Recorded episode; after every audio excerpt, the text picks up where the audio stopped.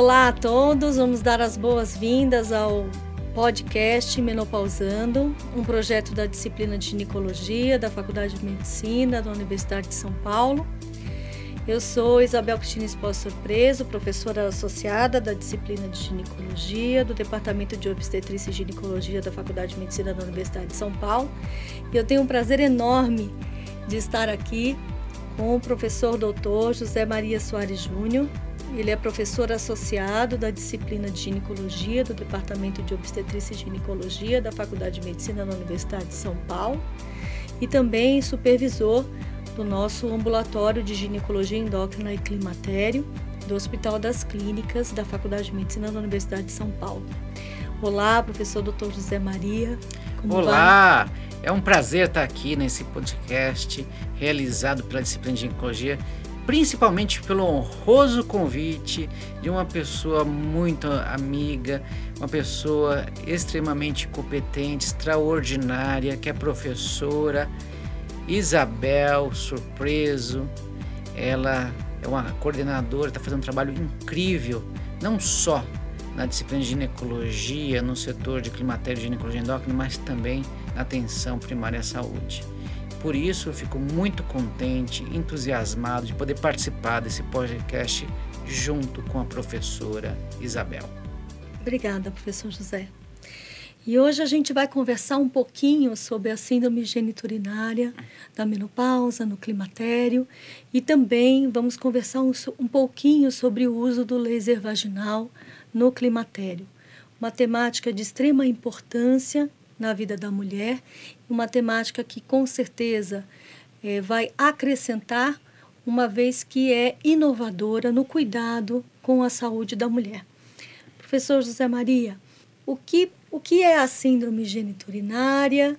E conversa um pouquinho para nós, para as nossas ouvintes, o que seria isso? Olha, a síndrome geniturinária é uma síndrome muito comum após a menopausa ela é devido à diminuição dos hormônios, principalmente do estrogênio. E com essa diminuição, vai fazer com que a pele, a mucosa e até as glândulas que produzam secreção na região genital, elas atrofiem, diminuem.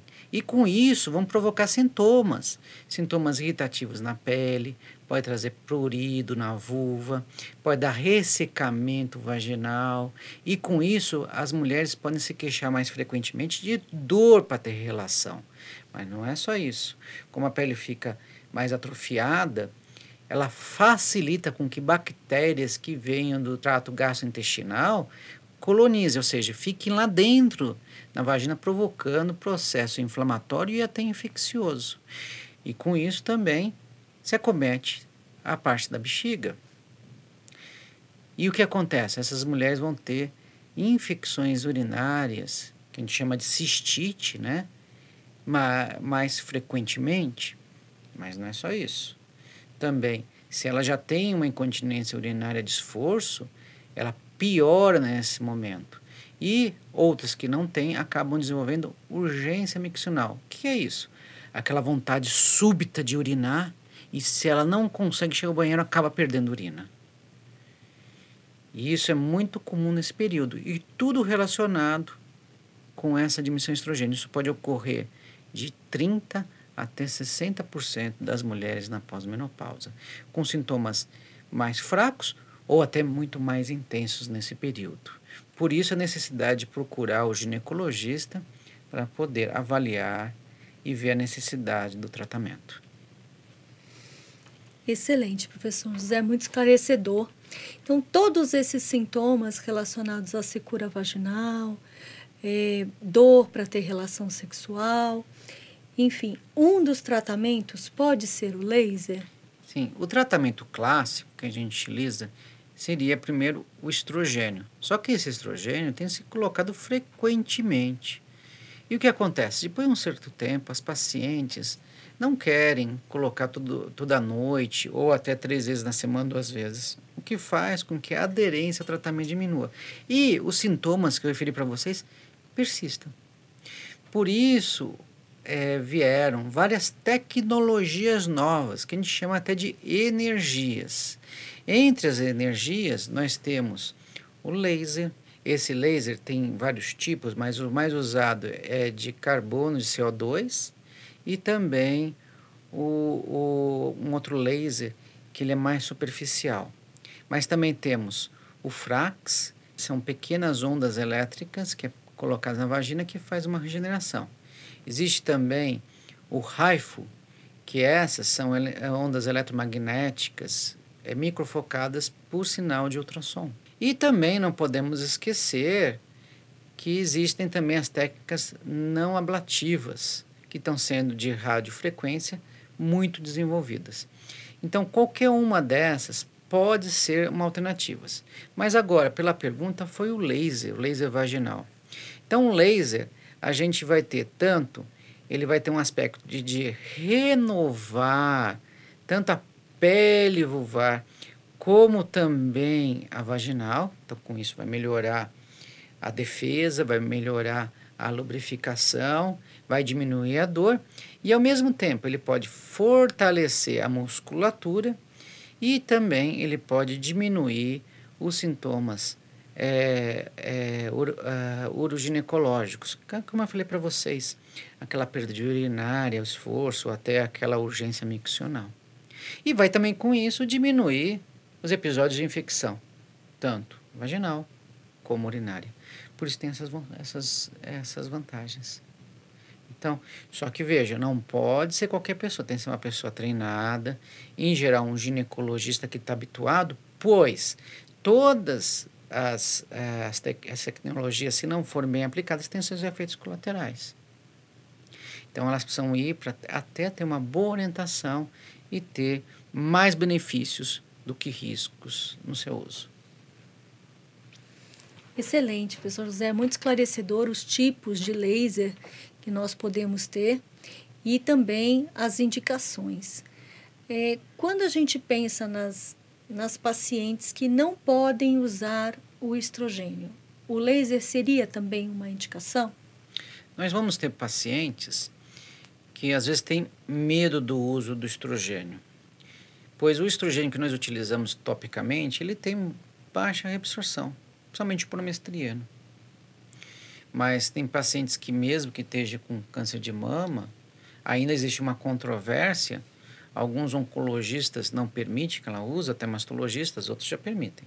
Então, para essas, a seria alternativa seria utilizar o laser. Elas podem até antes usar hidratantes vaginais. Mas, como eu falei, durante o tempo de você ter de fazer isso com frequência, acaba diminuindo a aderência e os sintomas persistem. Outro tipo de paciente que também pode ser candidata, aquela paciente que, é, que teve câncer de colo uterino ou teve câncer de endométrio e teve de fazer radioterapia. E às vezes a radioterapia pode fechar a vagina. E o que acontece? O laser pode tirar essas sineques, pode melhorar e ao mesmo tempo vai dar uma saúde melhor àquela mucosa, o que facilita com que ela possa ter relação posteriormente. Então você veja, isso é uma vantagem do laser, mas veja, todo caso precisa ser muito bem avaliado para ver se tem condições da feitura do laser. Porque alguns casos a gente não vai conseguir. Então são casos. E não podemos esquecer o medo. Hoje, o grande medo das pacientes, se a gente perguntar para ela qual é o maior medo que tem, ela vai responder que é de aumentar o peso. Mas o segundo maior medo também é o câncer. E a gente teve, infelizmente, com o passado, um conceito negativo da terapia hormonal, principalmente com estrogênio, principalmente pela mídia, até na internet, se vocês forem fazer uma pesquisa, sempre tem um componente negativo. E que com essas que tenham muito medo, não adianta. Elas não vão conseguir, mesmo que a gente explique muito, às vezes aderir ao tratamento. Para essas, talvez o laser seja uma alternativa. Excelente, professor José.